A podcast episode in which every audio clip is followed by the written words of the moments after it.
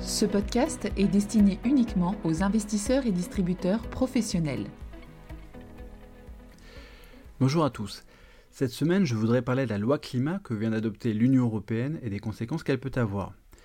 Tout d'abord, il n'est pas inutile de rappeler que la loi climat découle du pacte vert pour l'Europe, le Green Deal en anglais, qui avait été présenté en décembre 2019, juste avant la pandémie, et que le Parlement européen avait déclaré l'état d'urgence climatique en novembre 2019. Le pacte vert est en réalité un ensemble d'initiatives dont l'un des objectifs affichés dès le début était de faire de l'Europe le premier continent climatiquement neutre. On y trouve aussi les objectifs de restaurer la biodiversité, de réduire la pollution et de promouvoir l'utilisation efficace des ressources en passant à une économie propre et circulaire. C'est également une histoire d'investissement public, car au moins 37% du plan Next Generation EU, qui fait 750 milliards d'euros, doit financer les politiques incluses dans le pacte vert. La loi européenne sur le climat a donc été formellement adoptée par le Conseil européen le 28 juin, après l'adoption par le Parlement européen quelques jours plus tôt.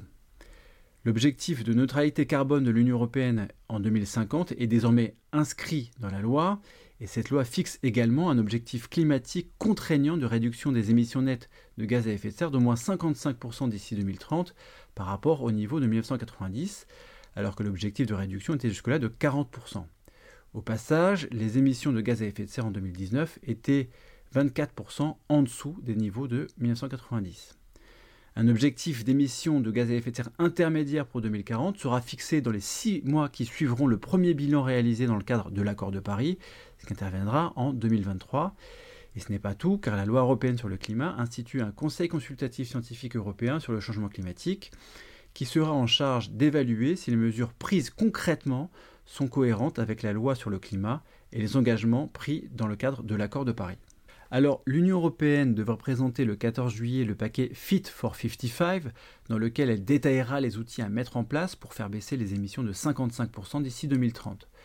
On devrait trouver le renforcement du système d'échange de quotas d'émissions, avec l'inclusion de nouveaux secteurs en plus des centrales électriques, de l'industrie et de l'aviation, qui représentent à eux trois 40% des émissions de l'Union européenne des mesures pour les secteurs qui ne font pas partie du système d'échange de quotas d'émissions, comme le bâtiment et l'agriculture.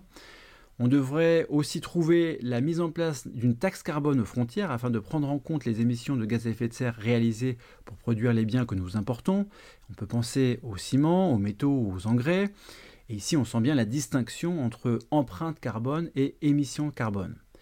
On devrait aussi trouver des objectifs plus ambitieux en termes d'énergie renouvelable. On a vu récemment dans les données préliminaires d'Eurostat qu'en 2020, les énergies renouvelables avaient dépassé les énergies fossiles pour la première fois dans la production d'électricité de l'Union européenne. Les objectifs seront certainement encore un peu plus ambitieux.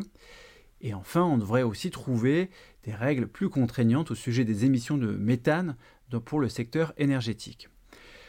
Bref, l'adoption de la loi européenne sur le climat et les mesures qui vont être prises pour satisfaire les objectifs climatiques vont changer l'économie en profondeur et c'est une préoccupation qui va devenir encore plus centrale dans tous les investissements. Merci et à la semaine prochaine. Communication promotionnelle non contractuelle les commentaires et analyses reflètent l'opinion de CPRAM sur les marchés et leur évolution en fonction des informations connues à ce jour. Du fait de leur simplification, les informations données dans ce podcast sont inévitablement partielles ou incomplètes.